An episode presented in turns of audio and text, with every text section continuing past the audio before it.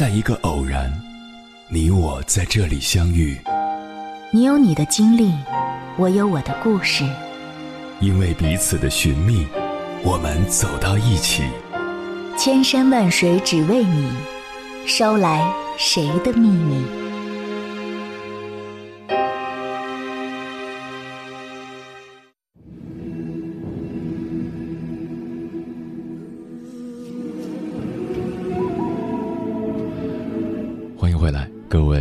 行者，这里是正在直播的中国交通广播，千山万水只为你，深夜不孤单。我是迎波，绰号鸭先生。我要以黑夜为翅膀，带你在电波中自在飞翔。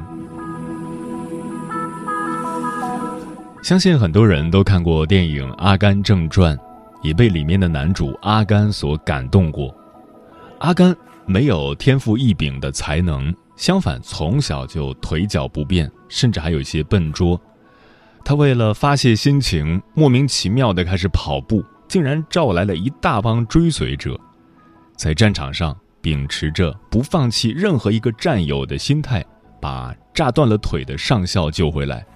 到后来，和断了腿的上校合伙开捕鱼公司，又赚得盆满钵满。在影片中，阿甘的一生看似充满了传奇，但是少不了一个关键因素，那就是阿甘身上所具备的坚毅的品质。这种品质贯穿了他的一生，使他做任何事情都能取得不错的成绩。那么，什么才是坚毅的品质？那就是认准了一件事就硬着头皮去做，不会因为失败而放弃。也不会被外界因素所干扰，而是像傻子一样坚持到底。接下来，千山万水只为你，跟朋友们分享的文章选自国馆，名字叫《如果你像傻子一样天真的坚持做一件事，全宇宙都会为你让路》。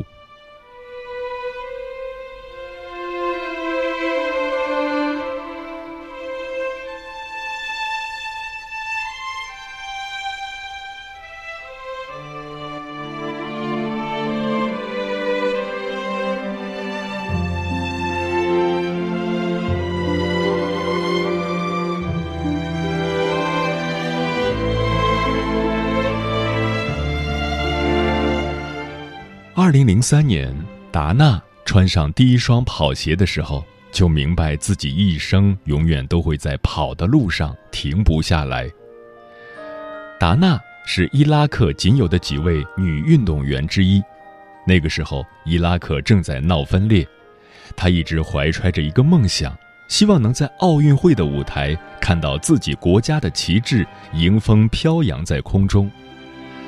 可伊拉克战乱不断。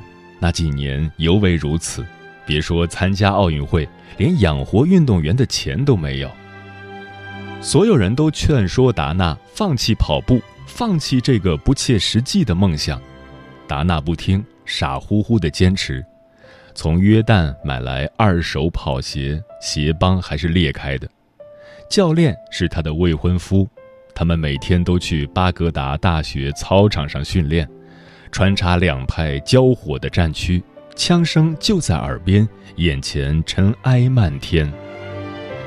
大学操场是露天的，有次狙击手朝他开枪，第一枪从耳边穿过，打在树上；第二枪打在地上，溅起尘土扑到脸上。达娜用水冲一下脸，继续跑。如果坐在那里不训练，就会不停想起枪击的事情。当你训练的时候，才会忘记一切。记者问达娜：“危险时、困难时，想过放弃跑步吗？”达娜坚定的摇头：“No。”二零零八年，达娜作为伊拉克仅有的女性运动员参赛，没有人给她准备比赛服，她自己掏钱买；没有人给她准备国旗，她自己缝。伊拉克国旗升起在奥运会场的那一刻，这个铁骨铮铮的女汉子唰的一下泪流满面。四年后，达娜作为伊拉克国旗手参加伦敦奥运会，全世界的人都对他肃然起敬。在伊拉克，你永远不知道自己的命运是什么。这话是他自己说的，但他却生生的在命运中撕开了一道口子，让自己能往向往的地方游去。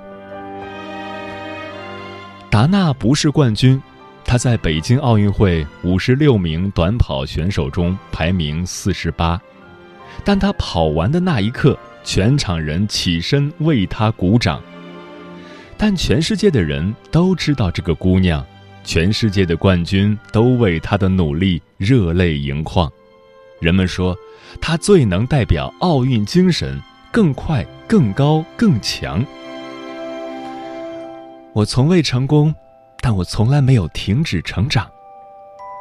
他凭着一股子傻气，杀到了奥运会，杀落全世界的眼泪。中国政府和国际奥委会甚至为了他去和伊拉克谈判。有一句话说：“如果你像傻子一样天真的坚持做一件事，全宇宙都会为你让路。”如果你的故事还不够动人，也许是因为你还不够天真吧，天真到只有自己相信，天真到用生命坚持。士兵突击里的许三多被说的最多的就是“你个傻子”。分配到草场驻守，别人都抽烟喝酒打牌，他安安分分的踢正步练枪修路。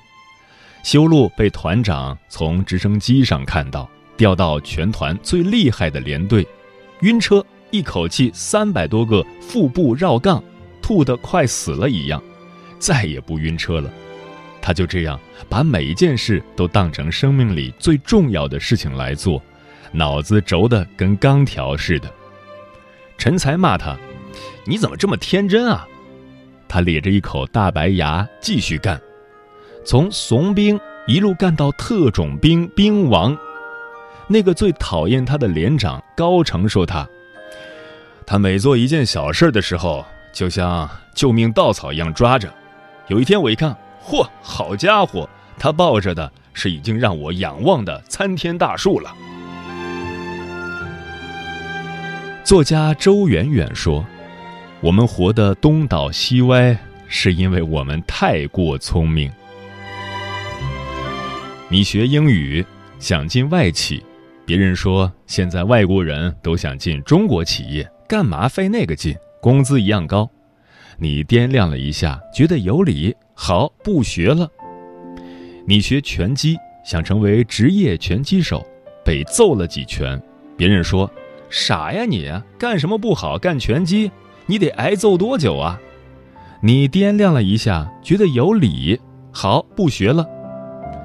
你想环球旅行，踏出国门就被抢了。别人说：“你是不是傻呀？安安静静待着不好吗？干嘛非得折腾来折腾去？”你掂量了一下，觉得有理，好，不去了。生活中绝大部分的人活成了分叉乱飞的杂树，只有极少数的人活成了笔直的、足以刺破苍穹的参天大树。人们非常惊讶，他们是怎么做到的？研究了这么多，根本原因是你太聪明了。你触角往前一伸，受伤了立即收回来，再换一个方向。你敢冒险，却不敢吃苦，不愿坚持。你在和别人的自我陶醉中，把生命全都浪费在寻找一个又一个方向上，却从未坚持在某一个方向继续生长，因为你不相信那样的坚持会有效果。但是有人相信。他们坚持着，他们咬牙，他们在别人的质疑、谩骂、羞辱中逆天成长。等你有一天抬头一看，嚯，好家伙，他已经是你无比仰望的参天大树了。也许你之所以东倒西歪，就是因为你太聪明了，你的生活里还差一些傻气，一些天真。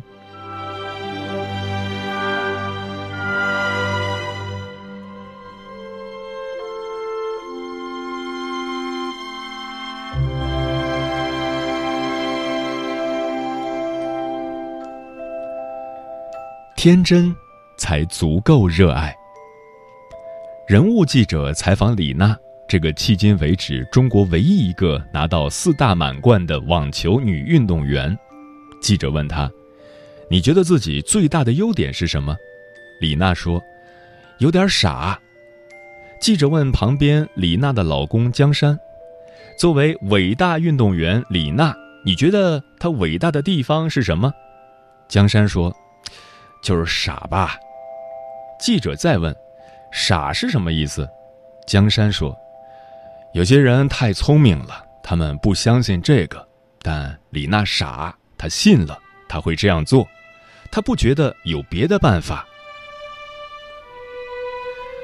李娜从六岁开始练网球，十六岁开始成为职业选手，那是中国改革开放最猛烈的时候。挣钱机会遍地有，房地产才开始火，互联网慢慢兴起，电子商务也开始抬头。用王健林的话说是：“清华北大不如胆子大。”不是没人劝过李娜，这年头街头卖茶叶蛋的都比造火箭的挣钱，练什么网球啊？不如出来卖卖形象，炒作一下，钱就到手了。李娜不为所动，我喜欢网球。二零零二年底，李娜前往华中科技大学念书，新闻系，两年后毕业。此时，李娜坐拥世界大学生运动会女单、女双、混双三个冠军，还头顶顶尖学府毕业生的帽子，可供李娜选择的机会非常多。可是。谁也没有想到，已经退役毕业之后的李娜重新选择复出，又开始打网球了。她说：“我喜欢网球。”这一打就打到了二零一四年，无数次磕碰，无数次受伤，无数次想放弃。二零一四年，李娜打进澳网，拿下冠军，成为亚洲首位网球大满贯得主。李娜说：“我喜欢网球，网球只有黑白，你想太多颜色会干扰思维。不光是网球，我觉得任何事情都只有黑白，如果想太多会混乱。”乔布斯说：“要始终保持傻瓜的状态。傻是一种聚焦，天真是一种无来由的确信。”聚焦于一点，并全情投入，才能带来足够的热爱。太聪明的人是不会有这种热爱的，所以他们无法热血沸腾。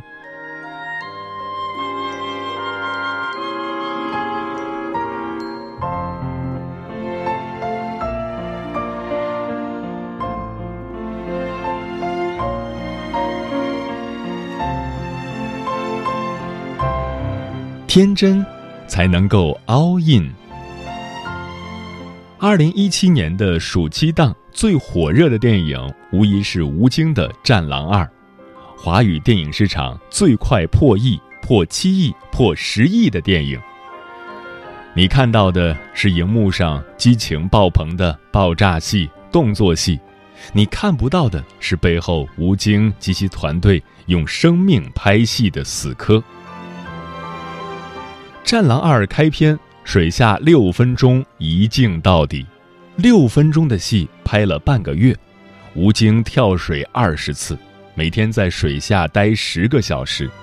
他说：“为了下去时速度更快，我必须在身上绑四公斤铅块。在水下，他必须既要潜水，也要完成动作戏，体力极度透支，差点沉下去了。”当然不止这一点，被钢板砸手臂，被碎石擦伤眼睛，手腕被卷进铁链，都是拍摄过程中的家常便饭。电影中，还有坦克飙车大戏，力求真枪实弹。摄影师为了捕捉到最震撼的镜头角度，离漂移的坦克不足两米，都是拿命在拍摄这部电影。正是有了这份拿命死磕的勇气，吴京才敢拿《战狼二》和《速度与激情》相比。也有朋友劝过他，将就将就得了，你那些钱都是用血换的，你傻呀！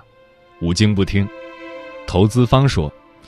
你得找一批小鲜肉，这样才有流量。吴京说：“我只选对的人。”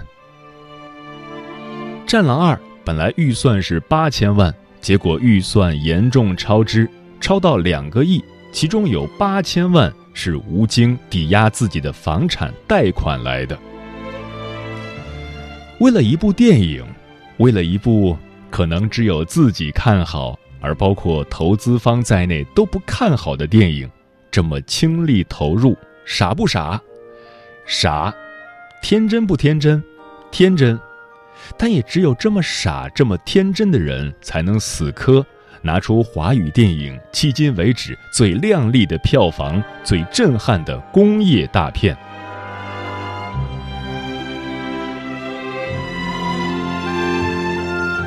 每个人在这个世上，可以做很多事，也可以得到很多。但够傻、够天真的人，才会放弃其他所有，把全部生命和心力投入到一件事情上，all in，做到极致。太聪明的人从来不愿意 all in，所以他们平庸至极。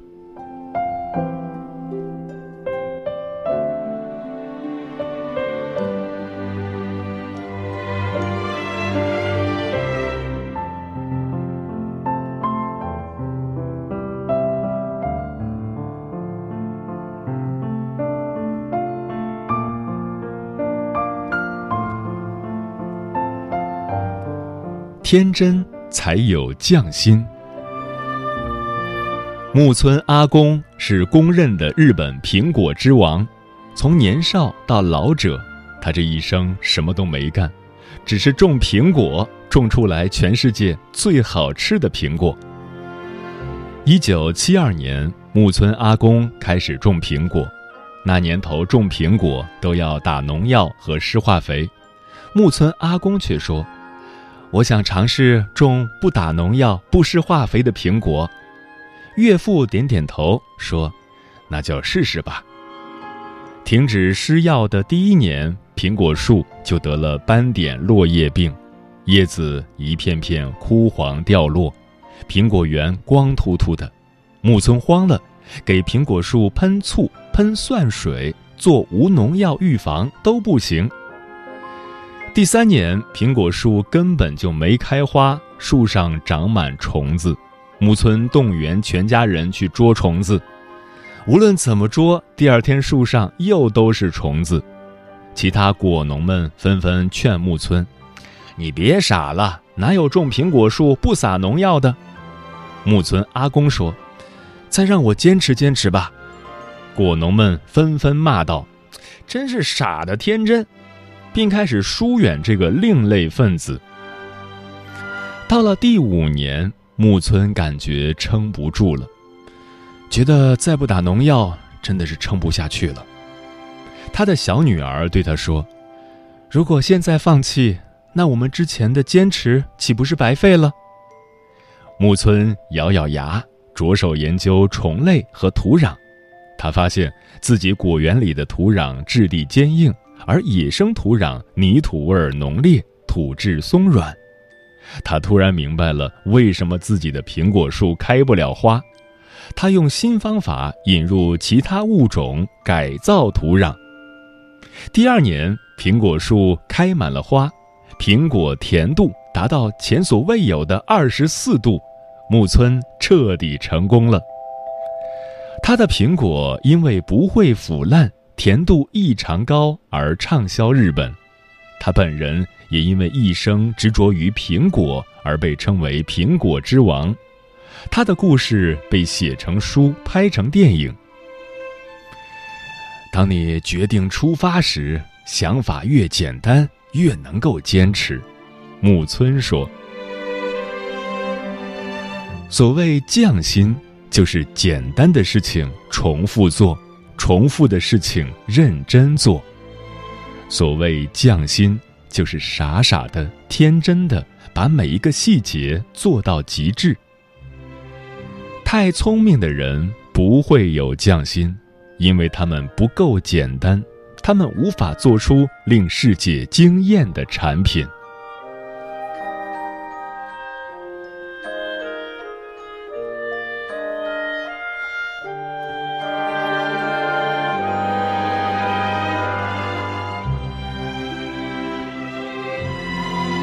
这个世界不会亏待对自己狠的人。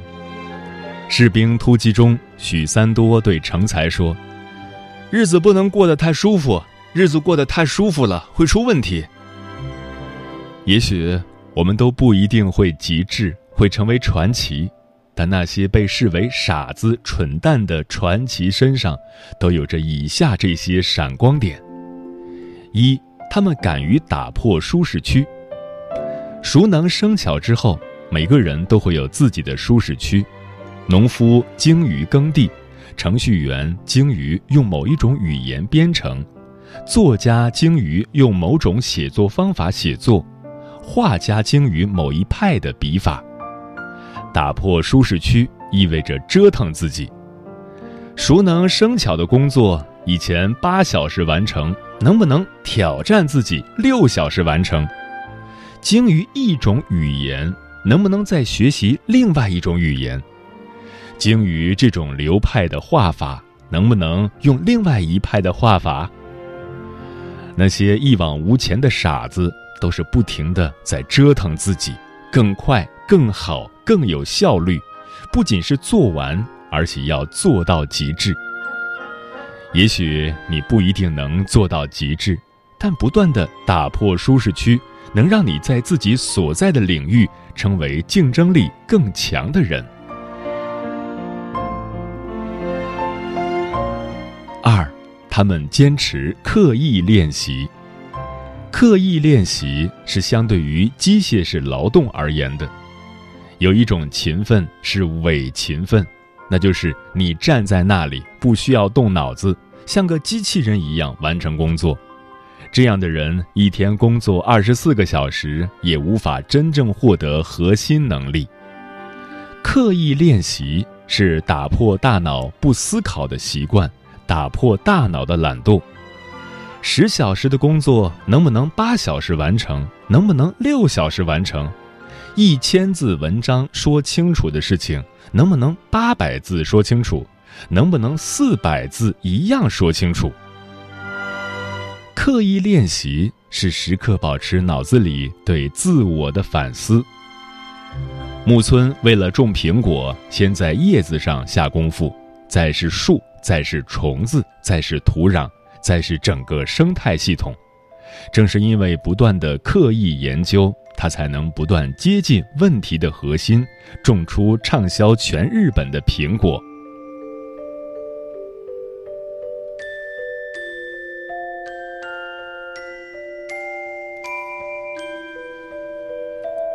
作家大钱说：“成年后受过最好的夸赞，大概是天真。当然，小时候也这么被夸过，但这两者是完全不同的概念。那时的天真是蒙昧，是还未开花的状态，人生尚为一片混沌局面；而成年后的天真是一种选择，是心里透亮。”是清醒明白，人生之路是越走越窄的，但依然英勇的选择去做一个天真的人。人生的路是越走越窄的，也许你在少年时曾浮想联翩，什么都想要，但历经世事，你会明白，生命里百分之九十九的事情与你无关，对于你毫无意义。做个天真的人吧，在那条越来越窄的路上，为老年时的梦里种下传奇，种下挚爱，种下热血沸腾，种下一往无前。